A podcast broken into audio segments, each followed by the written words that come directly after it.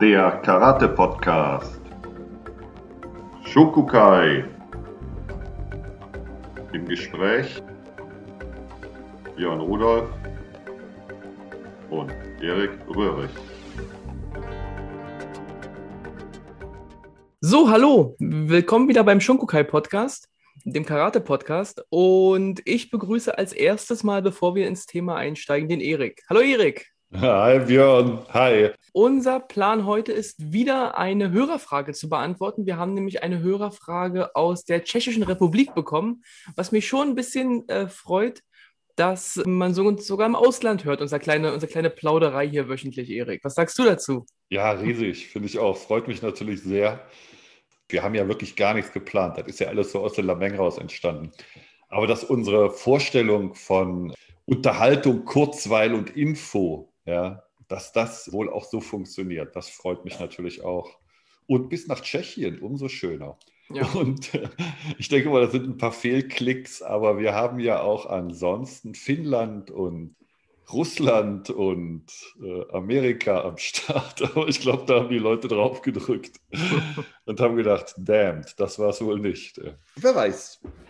Jedenfalls haben wir äh, die Anfrage unter shunkokai.podcast.gmail.com bekommen, die sich mit dem Thema Cutter beschäftigt. Und wenn ich die Frage richtig verstanden habe, geht es darum, wie stark sollte man denn die Anwendung der einzelnen, einzelnen Techniken in Cutter direkt lernen. Und da kann ich für mich äh, ziemlich klar Stellung beziehen und ein deutliches Ja und Nein äh, in die ganze Sache reingehen. Ich weiß noch nicht, wie, wie Erik dazu steht. Ja, also ein klares Ja und Nein, so kann ich das nicht formulieren. Ich hauche dann ein Jein in die Runde. Okay, also es war genau die Frage, ob es nicht sinnvoll ist, direkt zu erklären, welche Technik welchen hm. Sinn in einer Kata hat. Hm. Das haben wir zum Anlass genommen, dass wir heute gerne generell mal über Aspekte von Kata reden wollen. Kata hm. ist ja, glaube ich, jedem ein Begriff. Unsere feste Abfolge von Techniken könnte man vielleicht erstmal ganz einfach sagen oder Form. Aviroka sagt gerne Symbol. Und da sind wir schon dann mittendrin in, in dem Thema. Und ich habe mir überlegt, dass man vielleicht erstmal so ein bisschen Formen von Kata unterscheiden sollte, bevor wir, bevor wir in die eigentliche Frage einsteigen.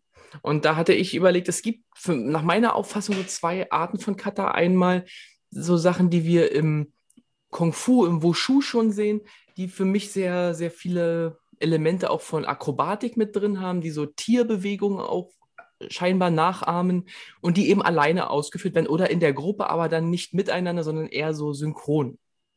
Und das andere, was ich so auf dem Kontinuum auf der anderen Seite für mich gesehen habe, ist das, was man im Kendo als Kata bezeichnet. Und ihr wisst, wer uns öfter hört, dass ich da kein Experte für bin, aber am anderen Ende der Leitung der Erik da vielleicht ein bisschen mehr erzählen kann, wie denn Kendo-Kata aussehen. Also Kendo-Kata ist immer mit Partner. Ja, Kendo-Kata wird immer mit Partner ausgeführt. Und es gibt im Prinzip so ein bisschen, vielleicht vergleichbar zu unseren äh, Karate-Kata, die, die Grundschul-Kata, also die Heian-Katas und dann die etwas höher angesetzten. So ist es im Kendo auch. Man hat im Prinzip die Kion-Katas. Äh, ich glaube, die gehen bis zum, ja, bis zum dritten Q. Ab dem zweiten Q macht man die Nihon-Kendo-Kata, die dann zusammengestellt worden ist. Das ist wohl schon jetzt ein Jahrhundert her und die sich aus den alten Kendo-Formen rekrutiert haben. Aber wie gesagt, der große Unterschied zu den uns bekannten Karate-Kata ist, dass äh, Kendo-Kata immer mit Partner ausgeführt wird und es gibt auch abhängig von den Schülern, von den äh, Q- oder höheren Kata, die Position des Schülers und des Lehrers, des Austeilenden, des Empfangenden. Das wird immer ganz klar getrennt. Und es wird auch immer gewechselt. Das finde ich auch ganz schön. Also es ist nicht so, dass Ushidash und Shidash immer nur auf einer Seite bleiben, sondern das, was vorher Ushidash, also was vorher der, das austeilende Schwert war, das ist nachher das empfangende, ja, sodass man beide Seiten zu zeigen hat in den Kata. Und das finde ich äh, schon sehr gut. Okay, also das war so meine Grundhypothese, wie ich an die ganze Sache rangegangen bin, dass wir einmal diese diese sehr im Chinesischen zu sehenden Einzelkatas haben und natürlich die Kendo-Kata. Ich glaube, eine Unterscheidung zwischen Chinesisch und Japanisch kann man dabei nicht machen. Das war so eine Art Arbeitshypothese von mir, denn wir finden natürlich neben dem Karate im Budo-Sportarten wie dem Iaido auch Kata, die alleine ausgeführt werden. Aber da sind wir schon trotzdem bei einer Sache, die wir bei unserem Karate ja beachten müssen. Äh, was wir als Karate bezeichnen, hat ja seinen Ursprung und auch eigentlich alle Karate-Stile haben ihren Ursprung ja in Okinawa, was stark vom Chinesischen beeinflusst wurde. Und vielleicht können wir da sogar die Anfänge von Kata mit sehen. Es wird ja auch immer mal wieder, wenn man sich so anschaut von den älteren Katas, wie die entstanden sein könnten, von Leuten aus China gesprochen, die die mit nach Okinawa getragen haben. Und die sind dann auf eine Budo-Tradition auf dem japanischen Festland mitgestoßen. Und da sehen wir schon, da hat wahrscheinlich eine Veränderung stattgefunden. Die Wahrscheinlichkeit ist natürlich sehr hoch.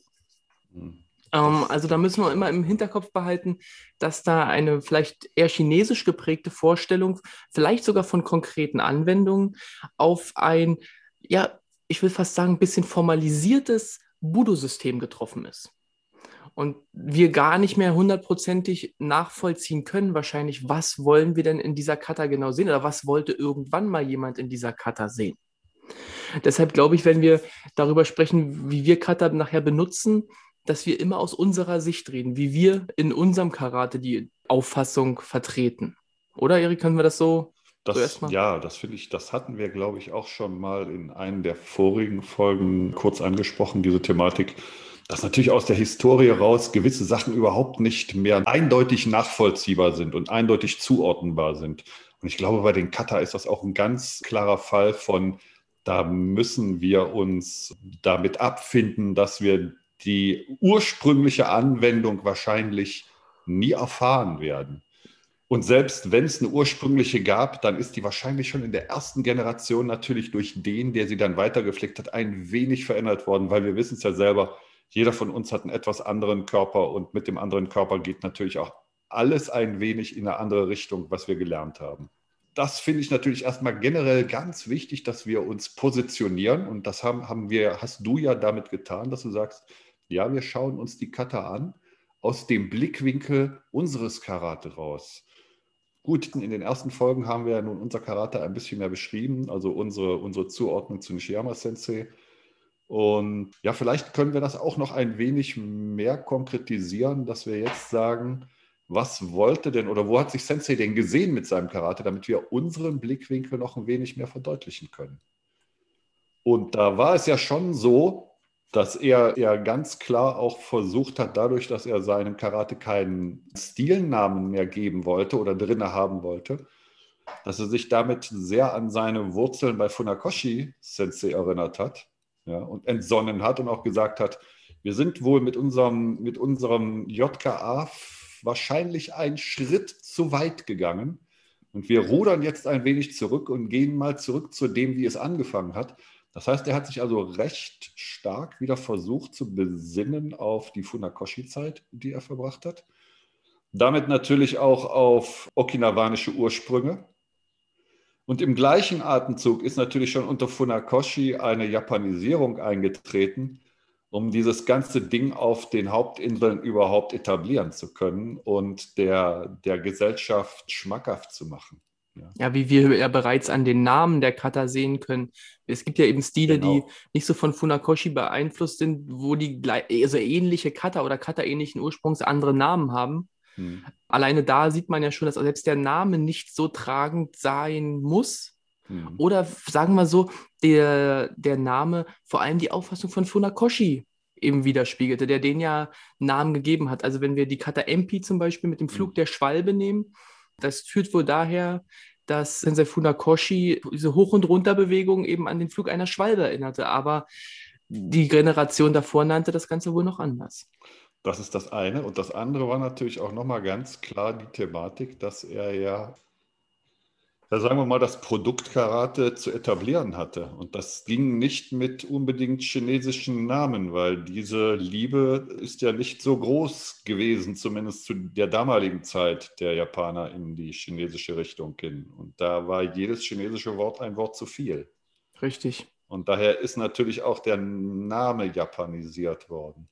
genau. was wir vielleicht noch anschließen müssen, also dass wir sagen, unseren Blickwinkel nochmal so ein bisschen erklären, dass wir sagen, okay, also wir hatten einen, wir hatten einen Lehrer, der sich an Funakoshi, der bei Funakoshi gelernt hat, der sich an Funakoshi orientiert hat, wie gesagt, an, an der okinawanischen Form demzufolge auch, wusste natürlich nachher aber auch, dass es ins Japanische übergeht. Nishiyama Sensei selber hat das Karate ja letztendlich inter interpretiert und auch beseelt mit dem Gedanken, dass er, was war das noch gleich, was dann Kendo Sensei gesagt hat? Karate hat keine Klasse. Ja, no human class. No human class. Und Shiyama hat gesagt, okay, dann werde ich das reinbringen. Das heißt also, eine seiner Aufgaben ja, in sein Karate war Human Class, also Klasse, Klasse reinzubringen letztendlich, ja. Funakoshis Karate weiterleben zu lassen. Und es kam ja auch noch ganz deutlich, dass er einen hohen Anspruch darauf äh, gesetzt hat, die Sportwissenschaften einfließen zu lassen. Und das hat er ja auch gesagt in seinem immer wiederkehrenden Satz, Karate ist eine Art that accepts science. Richtig. Und das finde ich eine ganz wichtige Sache. Also es ist eine Kunst, die die Wissenschaft zulässt. Ja. Es gibt natürlich Karate-Richtungen, die sich sehr, sehr stark an der Wissenschaft orientieren und vielleicht deshalb die Kunst aus den Augen verlieren. Es gibt vielleicht Karate-Richtungen, die die Kunst sehr, sehr stark im Auge haben und dabei vielleicht die wissenschaftlichen Aspekte ein wenig aus dem Augen verlieren. Also Nishiyama Sensei hat versucht, das alles unter einen Hut zu bringen. Und unter diesem Hut versuchen wir jetzt unsere Kata zu sehen, damit ihr wisst, woher der Wind weht, den wir gerade. Ja. Richtig. Ein Großteil dieser Einteilung ist natürlich eben sogar schon vor Funakoshi geschehen, also dass wir diese Heian-Kata und die Teki-Kata haben, ist wohl in, glaube in der Generation vor Funakoshi mit, mit passiert, dass wir aus älteren Kata die Teki-Kata, dass die entwickelt wurden und die Heian-Kata eben als, wie du es vorhin schon sagtest, als Kihon-Kata, hm. die äh, eben am Anfang stehen. Dann haben wir äh, Tradition von älteren Kata, wo im Prinzip eine Ausführung bei uns meistens gemacht wurde, aber die anderen auch zugelassen werden, solange sie, jetzt kommt schon das Wort, nach den Prinzipien funktionieren. Mhm. Da kommen wir dann später sicherlich nochmal zu. Und dann gibt es noch eine Sache, die ich auf Wikipedia gefunden habe. Da steht nämlich äh, unter dem Punkt Katas von einzelnen Sensei bei Nishiyama Kite.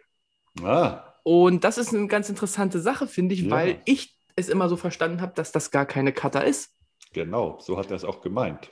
Genau, also vielleicht der kurze. nennt er es ja auch Kite und nicht Kata-Kite. Das ist so, wie wenn wir sagen Budo-Sport. Das ist ein Widerspruch in sich. Genau. Denn Kite meint Komposition. Hm, genau. Ja, und vielleicht ein ganz kurzer Ausflug zur Kite, die äh, umgangssprachlich leider von uns auch öfter mal als Kata bezeichnet wird, aber tatsächlich keine Kata ist. Denn es geht darum, dass die konkrete Bewegung, wie eine Technik in den älteren Kata ist, Sensei Nishiyama sagte, er kann gar nicht hundertprozentig sagen, welche die richtige Ausführung ist. Und deswegen wollte er etwas kreieren, wo alles festgelegt ist, wo man jederzeit weiß, in welcher Höhe der Schlag geht, in welche Richtung ein Block geht und setzte sich damals mit verschiedenen Sensei zusammen hm. und wollte eine Komposition kreieren, die aus verschiedenen Stilen auch ist, die, die sie eben genannten. Dass, dass man, dass man äh, traditionelle Stile hat, die sich in einer Komposition vereinigen und damit eben auch vergleichbar werden das ist also richtig wichtig und ich finde ganz großartig gewesen, dieser Gedanke, den er da hatte. Weil seine Organisation war ja auch eine Dachorganisation. Er hat ja nicht gesagt, wir machen hier eine Organisation für Lalala Karate, ja, sondern wir machen eine Dachorganisation, der sich gerne natürlich jeder anschließen kann. Und deshalb ist die Kite ja auch unter Mitwirkung von Shitorio und Gojurio Sensei kreiert worden.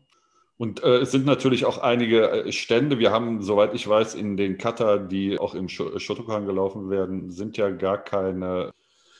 Äh, es wird Kibodashi gemacht, aber es wird kein Shikodachi gemacht. Und in der Kita haben wir zum Beispiel Shikodachi drin. Oder Sanshin-Dachi. Ähm, Sanshin haben wir drin, haben wir, ja genau. Haben wir aber auch in äh, Shotokan-Katas. Ne? Richtig. Seltener, genauso wie Neko Ashidashi, die auch nicht so oft vorkommt, richtig. Genau. Aber das war natürlich schön, dass der sagt, wenn wir schon eine Dachorganisation sind, dann schaffen wir doch eine Form. Wie gesagt, also fand ich auch klasse, dass, dass er sich nicht angemaßt hat, jetzt eine neue Kata ins Leben zu rufen, weil warum auch? Es gab ja genug, äh, sondern er hat eine Form gemacht, die die Karateka, die diesem Dachverband angehören, vorstellen können, um sich mit dieser Form, in dieser Form zu vergleichen. Und ja, großartige Grundlage, finde ich, ja. Weil warum sollte ein Goju-Ryu-Mann eine Shitorio-Kata machen? Oder warum sollte ein Shitoria-Kampfrichter eine Goju-Ryu-Kata richtig bewerten? Wenn es nur um die Prinzipien geht, ja. Wenn es um die Ausführung geht, ist natürlich das eine oder andere vielleicht für jemanden unbekannt. Und damit hm, ist die ganze Sache hinfällig geworden und ein, ein übergreifendes Instrument geworden, um sich zu vergleichen. Genau. Und damit, finde ich, treffen wir schon ein bisschen in den Punkt der Frage. Denn diese Kata wurde ja eben gemacht, weil man nicht sagen kann, also wir nicht sagen, eine Bassaidai muss so gelaufen werden, die Ausführung muss genau so sein. Oder äh, man kann im Prinzip jede Kata nehmen. Sondern, dass man sagt, naja, eigentlich haben wir hinterliegende Prinzipien von der, der Körperbewegung und eigentlich auch der Anwendung, da kommen wir, glaube ich, dann später auch noch zu.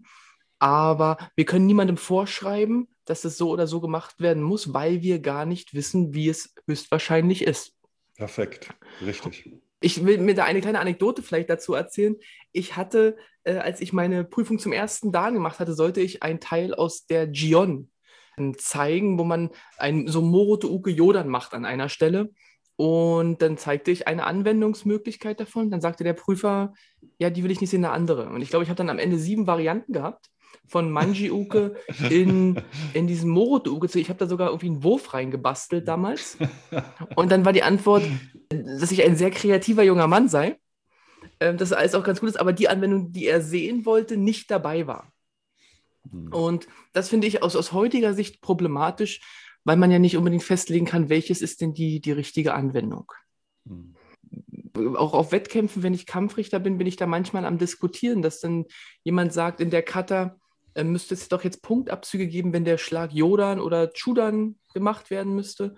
Und ich dann immer nur zurückfrage, aber wurden denn die Prinzipien verletzt? Hat er denn hm. irgendwas nach unseren Karate-Prinzipien falsch gemacht oder hat er den nur in die falsche Höhe gehalten? Mhm. Und ähm, in, in meiner Auffassung, und ich bilde mir ein, die wird vertreten in, in, in diesem Zweig des Karate, den wir machen, ist das sekundär. Hm. Wir, wir schauen vielmehr, ob bestimmte Prinzipien, also was von uns schon öfter erklärt wurde, Body Dynamics, die Bewegungen des Zentrums richtig ausgeführt werden. Ob wirklich der Fuß zuerst ist, unsere, unsere, unser Budo-Prinzip Ichigan, Nisoku, Santan, Shiryoku heißt also, dass wir erst äh, den anderen wahrnehmen, und in Kata dann dass erst der Fuß kommt, dann das Zentrum und dann erst die Technik. Ob solche Sachen eingehalten werden, ist in meiner Auffassung von Kata wichtiger, als zu sagen, diese Anwendung muss da jetzt passieren. Ja, das glaube ich auch, dass in, in unserem Kreis, in dem wir uns da bewegen, diese, diese Auffassung vertreten und auch gelebt wird halte ich auch für ganz gut. Ähm, das Einzige, was man vielleicht machen kann, das ist dann aber weniger im Wettkampf, sondern vielmehr bei einer Prüfung vielleicht relevant, dass man den Prüfling, wenn da eine Abweichung zu dem, was man kennt, stattgefunden hat, dass man den Prüfling fragt, sag mal, was hast du denn da gemacht? Ja. Und das ist natürlich das, was wir auch schon angesprochen haben. There has to be a purpose. Da muss natürlich ein Grund sein, warum ich das gemacht habe. Und wenn ich den Grund erklären kann, ja, und dann die Body Dynamics dazu richtig, richtig sind, passend sind, ja, dann ist das absolut okay. Ob das Ding dann Jodan oder Chudan geschlagen worden ist, das spielt ja wirklich keine Rolle. Ey. Genau. Für uns. Ja, für, also ja, mein Gott, das ist, das ist bei anderen, bei anderen ist es vielleicht anders und das ist ja dann auch gut und richtig so. Aber aus unserem Blickwinkel wäre das kein Kriterium, um eine Kata für IO oder NIO zu bewerten. Genau. Avi sagt gerne, dass die Cutter praktisch in den Cutter die Prinzipien kodiert sind. Mhm. Und unsere, unsere Aufgabe ist, wenn wir die Cutters praktizieren, diesen Code zu entschlüsseln, uns die Cutter eben in diesen Sachen zu eigen zu machen. Ja? Und das hatten wir ja auch schon ein bisschen in der, ich glaube, in der Schuhari-Folge, dass man, je mehr Wissen man an diese Cutter trägt, je mehr Gefühl man an die Cutter trägt, desto mehr wird man auch zurückkommen, auch ähm, mhm. zurückbekommen an, von diesen Prinzipien. Mhm, ja, auf jeden Fall. Mhm. Ja, das ist, das ist mit Sicherheit gut. Und vielleicht auch auf, äh, auf, das, was im Schuhari gesagt worden ist, dass man letztendlich, je mehr Wissen man ranträgt, je mehr man zurückbekommt, ähm, dass vielleicht auch so ein wenig in diese Richtung geht, dass das Kata natürlich auch auf verschiedenen Ebenen präsentiert und gemacht werden kann. Und dazu fallen mir jetzt mindestens drei Schlüsselworte ein. Ja, das ist halt Omote, Ura und Okuden. Und dass man sagt, also bei Omote, das, das ist die Vorderseite. Vorderseite im Gegensatz zu Ura die Rückseite. Das ist das Offensichtliche. Ja, das Offensichtliche beim Argo Uke ist, dass es wohl ein ein Attack the Attack oder von mir aus auch ein Block ist. Ja. Das Ura dahinter, die Rückseite kann vielleicht sein, naja, vielleicht ist es ja nicht nur ein Block, vielleicht ist es ja gleichzeitig sogar ein Zuki, ja, den wir servieren. Oder vielleicht ist es mal ein Block und mal ein Ski, ja, so wie wir es schon in Heian Shodan sehen.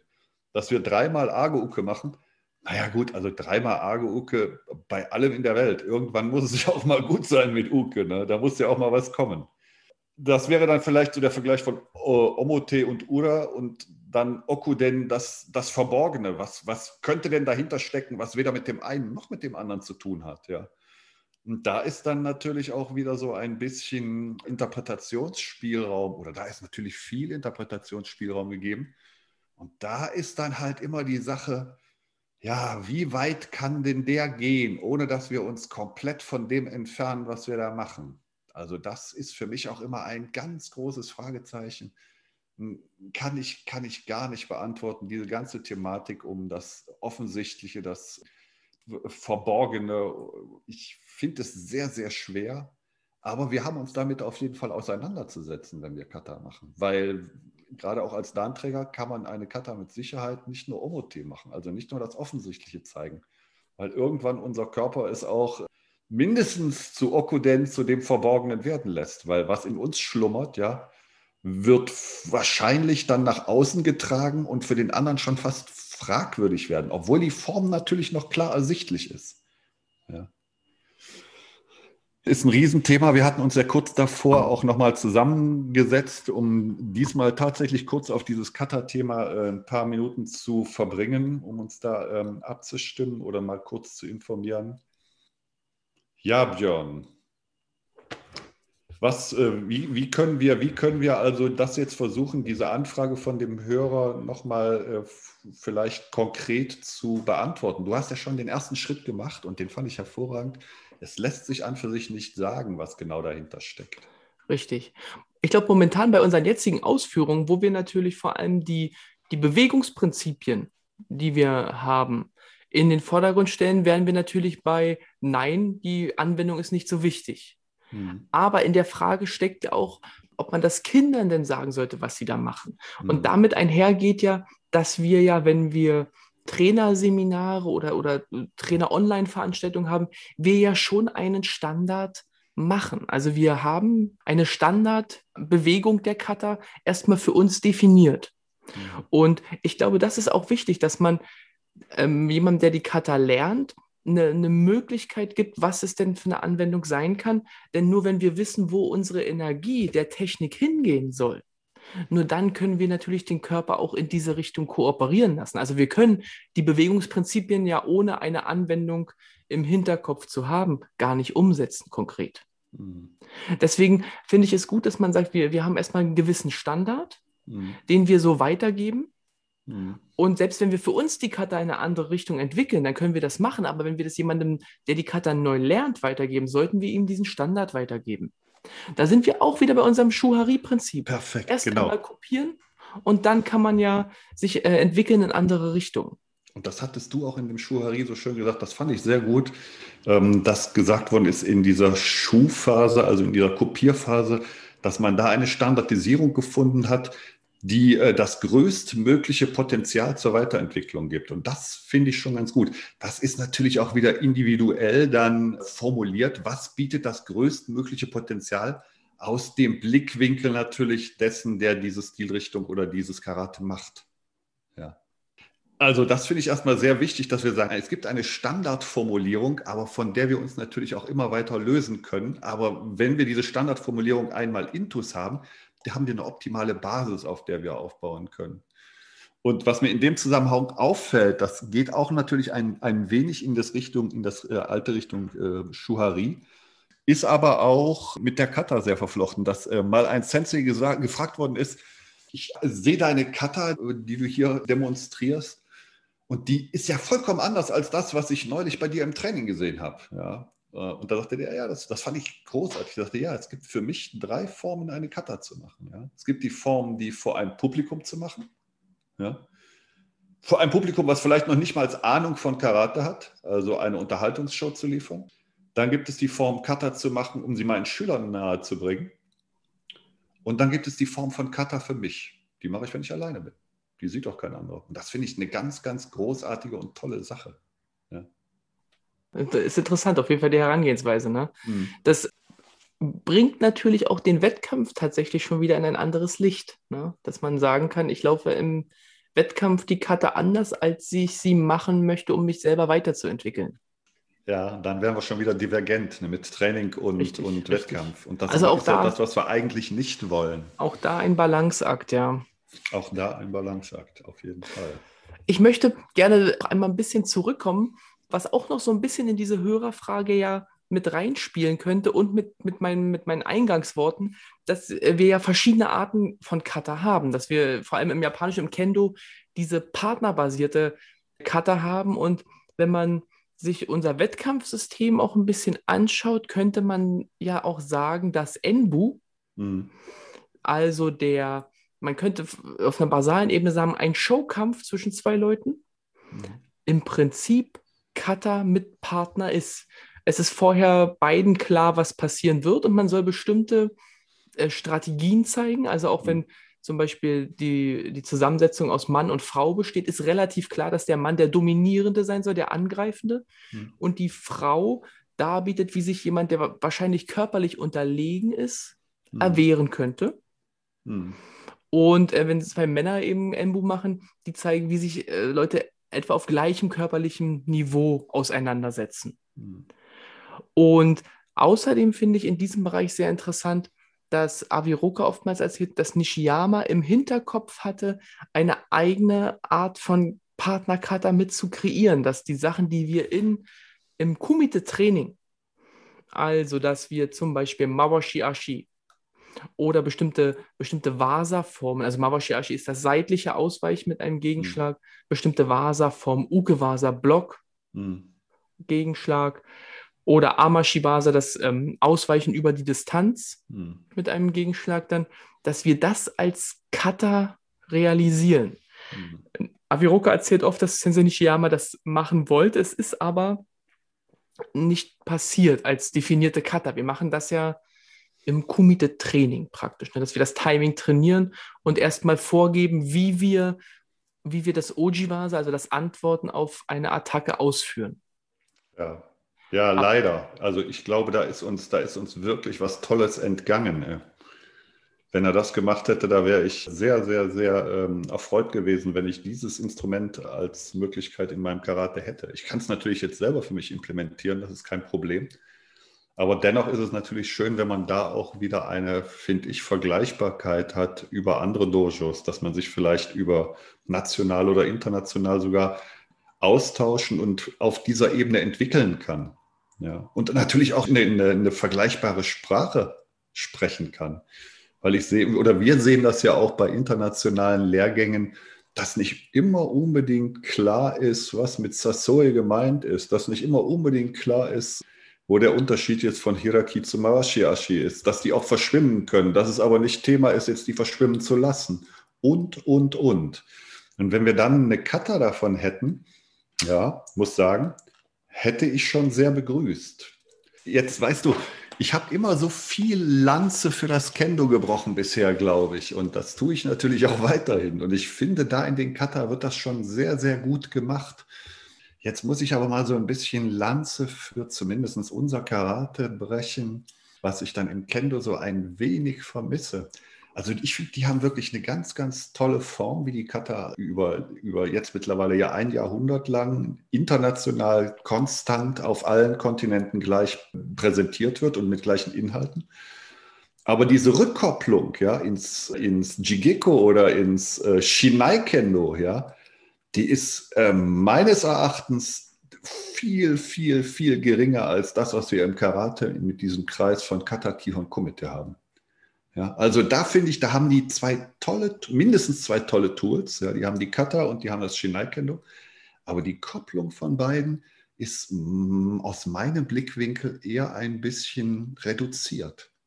Und das finde ich total schade, ja, dass die so riesige Möglichkeiten haben und diese schöne Form nicht in das Shinai Kendo einfließt. Jedenfalls meiner Meinung nach nicht, bevor man wirklich fünfter, sechster, siebter Dan ist. Und das ist natürlich schon ganz, ganz weit oben. Ich muss jetzt mal als Rückfrage stellen, also Kata ist mir dann ja schon relativ klar, also als Partnerübung mit relativ festgelegten Sachen. Und was ist Shinai Kendo dann genau? Shinai Kendo ist im Prinzip, also Kata wird ja mit dem Bokdo gemacht, das ist ja mit dem, mit dem Holzschwert, ja, mhm. wo, was man auch ohne, ohne Rüstung praktiziert. Kata wird immer ohne Rüstung praktiziert und du triffst natürlich deinen Partner auch nicht. Und Shinai Kendo ist, was mit Rüstung praktiziert wird, wo man den Partner natürlich real auf diesen äh, Punkten Menkote Do und Ski zu treffen hat. Ah, okay. Also das eine ist im Prinzip Partnertraining mit, an, mit, mit Anwendung, ja, und das andere ist Kata, so wie wir es kennen, ohne Anwendung. Mhm. Interessant. Ja, finde ich auch. Und ich finde das so großartig, weil die, also wirklich in diesen Nihon, also auch schon in den Kion-Kata, ja, da wird so klar formuliert, was man da lernen kann, dass man halt wirklich lernt, äh, mit aus einem, aus einem sicheren Abstand zu schlagen, immer aus einem definierten Abstand zu schlagen, dass man über verschiedene Partner natürlich immer wieder den gleichen Abstand, Isoko Ito, einnimmt, ja. Dass man danach immer wieder Sunshin wart das finde ich ganz großartige Sachen, die wir ja so ein bisschen vielleicht in unserem, also oder was, was im, im zum Beispiel im Gohan-Komitee praktiziert wird. Aber da sehe ich, dass dieses Abstandswahn und dieses Sunshine-Wahn zumindest nicht bei ersten zwei, also bei sechsten, siebten, achten oder äh, fünften Q geübt mhm. wird. Im Kendo wird es geübt. Ja. Leider wird es meiner Meinung nach dann vergessen, ins Shinai-Kendo zu transportieren. Weil wenn man dann das erste Mal mit Rüstung dasteht, und Jigeko macht oder was auch immer, also der, das freie Üben, so, dann diese Sachen nicht äh, nochmal in Erinnerung geholt werden. Und das finde ich schade und das fehlt mir. Und da geht ein bisschen was Tolles verloren. Hm. Erik, ich muss ganz kurz mal, um auch mal wieder die Hörer abzuholen, die mit, mit allen Begrifflichkeiten vielleicht nicht ganz so vertraut sind. Du hast das ähm, als eine Sache, die im, im Kendo eben auch in Kata trainiert wird, Isoku Ito ist. Hm. Das haben wir ja auch. Das ist praktisch der Grundabstand, wenn man einen Partner hat, dass man den mit einem, mit einem Schritt erreichen kann aber eben auch mit einem Schritt sich gut entfernen könnte. Also, dass man als Überlegung macht, wenn wir auch im Kumite, bei uns im Kumite genauso ja. im, im, freien Training, wenn wir stehen, dass wir uns erstmal positionieren und sagen, das ist so eine gute Ausgangssituation. Ich kann mhm. den anderen mit einem Gleitschritt auch erreichen. Mhm. Und er kann es genauso, aber ich kann auch mit einem Schritt entweichen. Ne? Dass man dann später Spezialitäten, genau. ich mag es zum Beispiel ganz gerne ein bisschen näher zu kämpfen, mhm. ähm, das ist was anderes. Aber dass man so, so eine Grundidee hat, wie in Kata. Wir haben eine Grundvorstellung hm. und können dann natürlich nach unseren Vorlieben das ein bisschen angleichen. Ne? Dass du das nochmal so deutlich erklärst. Das wird natürlich auch im Kendo gemacht. Wenn wir zum Beispiel Kilika Esch machen, dann wird natürlich auch auf diesen Abstand aufmerksam gemacht. Aber, aber die Verlinkung zur Kata fehlt mir meiner Meinung nach. Ja? Und ich zumindest mache das in, bei meinem Training im Karate schon sehr gern dass ich wirklich immer diesen Kreis versuche, pro Training möglichst äh, rund zu kriegen über Kataki und Kumite. Ja, und sei es, dass ich auch nur sage, und jetzt machen wir zum Schluss nochmal folgende Kata. Habt ihr erkannt, wo das, was wir das ganze Training über gemacht haben, wo, dass das in der Kata drin war? Ja, und wenn dann die Leute anfangen zu rattern und zu denken und sagen, ja, Mensch, klar, das ist doch das, ne? oder ist das nicht die Bewegung? Dann ist zumindest schon mal eine Verlinkung geschafft. Und wenn dann das nächste Mal diese Kata gelaufen wird, dann erinnern die sich natürlich auch ans Partnertraining oder ans Kihon und sagen, Alter, da war es doch. Ne? Ah, jetzt kann ich dem Ding auch einen Spirit versetzen. Ne? So war das. Ne? Im Kihon, da habe ich immer Angst vor im Partnertraining, wenn ich in die Situation komme. Dann besieg doch deine Angst jetzt in der Kata. Ja, und deshalb finde ich, ist diese, diese ausdrückliche Verknüpfung recht wünschenswert. Ja, die, und auch, ich finde auch eine Sache, auf die man unbedingt achten soll, ne? dass wir auch von den Bewegungen, von allem, dass Kata, Kihon und Kumite eins sind. Auch das mag, wie gesagt, ja in, in anderen Auffassungen anders sein, aber ich glaube, bei uns ist das ein ganz wichtiger Teil, dass wir den den Zucki meinetwegen in der Kata ebenso machen wie im Kumite hm. und wie im Kihon.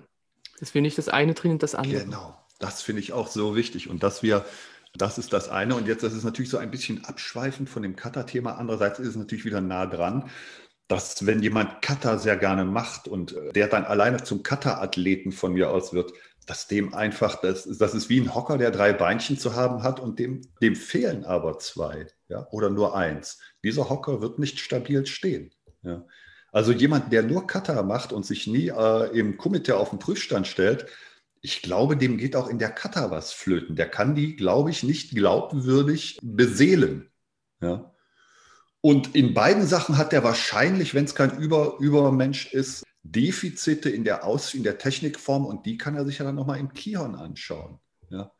Und dann, dann kriegen wir dieses runde Ding zusammen, was immer so laut proklamiert wird. Und das gehört auch ganz, ganz doll zusammen. Und ich habe das hat mich auch wahnsinnig gefreut. Ich habe jetzt noch vor zwei, drei Tagen im Internet einen äh, Artikel von ähm, Achten Dan Kendo gelesen, der auch nochmal darauf hinwies, wie wichtig doch diese Verlinkung von Kata zu Shinai Kendo ist. Und dass er sagte, ja, es ist bei vielen Athleten im Shiai so, dass, dass sie einen zu großen Abstand haben. Ja? Und dass die dann schlagen und ihre, ihre, ihr Kamai verlieren darüber. Und das, sehe ich eigentlich auch sehr oft. Nun, ich will mich jetzt nicht aufschwingen, um über diese Athleten zu urteilen. Gottes Willen, ja. Wenn das so ist, dann ist das so. Ich meine, wir haben im Karate ja auch sehr sportliche Abteilungen, die ganz anders äh, kämpfen als gewisse andere Sachen. Aber ich, dieser Blickwinkel stimmt. Na klar wird die Haltung aufgegeben. Na klar gebe ich all das, was ich in der Kata gelernt habe, nachher im Kumite oder im Shiai auf. Und da weiß ich nicht, ob das richtig ist, weil es geht ja auch anders. Das ist das Tolle. Und dieser achte Dan sagte, dann schaut, ja, dass ihr euer Mai richtig kultiviert. Ne? Und dann geht rein und dann behaltet ihr euer Posture, euer Kamai. Und dann werdet ihr den Ippon viel schöner setzen als das, was ihr sonst bisher gemacht habt. Ne, überlegt euch das mal. Fand ich ganz großartig, hat mich auch wieder vor zwei, drei Tagen wirklich äh, besänftigt auf meinen äh, Kata-Blick ins Kendo, ja, dass da was flöten gegangen ist. Fand ich schön, habe ich das erste Mal gelesen, dass da so ausdrücklich darauf hingewiesen wurde. Okay, wir haben viele Sachen über Kata philosophiert. Mhm. Versuchen mal eine kleine Essenz daraus auf die Hörerfrage nochmal zu münzen. Mhm. Deswegen würde ich halt nochmal zusammenfassend sagen, man sollte jemanden, der Kata trainiert, eine Vorstellung davon geben, was er da gerade machen könnte. In welcher Form? In welcher Form, wo eben die, die Energie der Technik hinfließen soll. Mhm, okay. Damit der Körper weiß oder so trainiert werden kann, dass eben der ganze Körper in eine Richtung arbeitet mhm. und darüber eben sich die unsere grundlegenden Prinzipien, Posture, du hast ja auch angesprochen, Body Dynamics, Muchimi Schnapp, Pressure to Floor in die richtige Richtung zu lenken, weil eine Energie zu erzeugen und die nicht richtig zu lenken, so wäre nicht das Richtige, aber eben nicht dogmatisch sagen, das ist die einzig mögliche ja. Anwendung vielleicht die Leute animieren zu sagen, was könnte noch sein, unter Voraussetzung, dass du diese Prinzipien, die wir haben, nicht verletzt. Mhm. Oder wenn du sie verletzt, das, auch das zeigt uns ja Kata, da musst du eine sehr gute Begründung dafür haben. Wir hatten das schon mal hm. angesprochen. In der, in der Basai Dai zum Beispiel haben wir ja äh, ein, eine Position zum Beispiel, wo wir von unserem, das, wo wir von unserer Position, unserer Posture weggehen, wo wir sagen, unsere, unser Posture ist normalerweise immer, die, die gedachte Wirbelsäule ist 90 Grad zum Boden gesenkt im, im Lot, aber da neigen wir uns ja nach vorne ein wenig, weil wir diesen, diesen Doppelzucki machen. Mhm. Und da muss es eine gute Begründung dafür geben. Mhm. Und trotzdem wieder eine Verbindung zum Boden zu schaffen. Mhm. Also ein Balanceakt, glaube ich. Ich sehe es aber nicht so, dass die konkrete Anwendung das Wichtigste ist, was uns die Kata zeigen möchte. Ja, es ist unheimlich schwer. Du hast einen guten Blickwinkel, du hast den auch äh, ganz konkret umrissen, dargestellt. Ich kann es kaum für mich wirklich formulieren. Ich wünschte mir manchmal mehr Einblick in die Anwendungen, die die Kata bieten kann ja, ich verurteile, ich verurteile wirklich äh, eine Darstellungsform, wo sich jemand hinstellt und sagt, das ist die Form, die dahinter verborgen ist, weil äh, dann er ist nicht Bruce allmächtig. Ne? Er wird es nicht wissen. Das ist ganz, ganz 100% gewiss. Ne? Ich weiß aber auch nicht, ob das alleinige Erfüllen der Prinzipien und das Verstehen der Prinzipien ausreichend Füllstoff in dieser Kata ist. Ich bin natürlich wirklich froh, alleine diesen, diesen, diese Möglichkeit der Prinzipien jetzt über Nishiyama Karate gewonnen zu haben, weil, also vorher muss ich sagen, war da, war da ja noch nicht mal das. Und bei dem Bunkai hat man sehr stark, wenn, also wenn man Anwendung gemacht hat, nicht jetzt Embu von mir aus, sondern Bunkai-Anwendung, dann hat man sehr stark Wert drauf gelegt, was ja vielleicht auch in anderen Stilrichtungen so produziert wird, ähm, effizient, äh, effektiv zu sein. Da sind wir wieder, das hatten wir auch kurz angesprochen, den Unterschied zwischen effektiv und effizient. Und ich glaube, wir versuchen in unserem Karate immer effizient zu arbeiten, auch in den Kata. Du kannst natürlich auch effektiv arbeiten, ja, und einen Hebel machen, ohne dass du irgendwelchen, irgendwelche Kontakte zu deinem Haare hast. Es ist nur die Frage, ob es dann für uns das ist, was wir wollen. Für mich ist es das nicht, aber ich spreche natürlich keinen die Möglichkeit ab, diese Effektivität an erste Stelle in seiner Karatekata zu stellen. Also abschließend ein riesenoffenes Buch. Ja, ein riesenoffenes Buch. Ja, und wie wir schon oft gesagt haben, unsere Meinung ist ja auch hier nicht die einzig wahre. Deswegen bitte lasst uns da eure Meinung irgendwie zukommen ähm, auf den möglichen Wegen. Ihr könnt uns über E-Mail erreichen oder auch anders. Lasst uns mal daran teilhaben, wie ihr Kata seht. Ja, gerne. Ja, sehr gerne. Genau, mit den Worten würde ich mich für heute von allen verabschieden und hoffe von euch zu hören, hoffe von dir zu hören, Erik, denn nächste Woche gibt es einen neuen Podcast. Ich schließe mich deinen Worten selbstredend an und freue mich natürlich auf den Podcast in der nächsten Woche. Ich bin gespannt, was da kommt. okay. okay, lasst es euch gut gehen, bleibt gesund. Ciao. Tschüss, Björn. Der Karate Podcast. Shokukai. Im Gespräch Björn Rudolf und Erik Röhrig.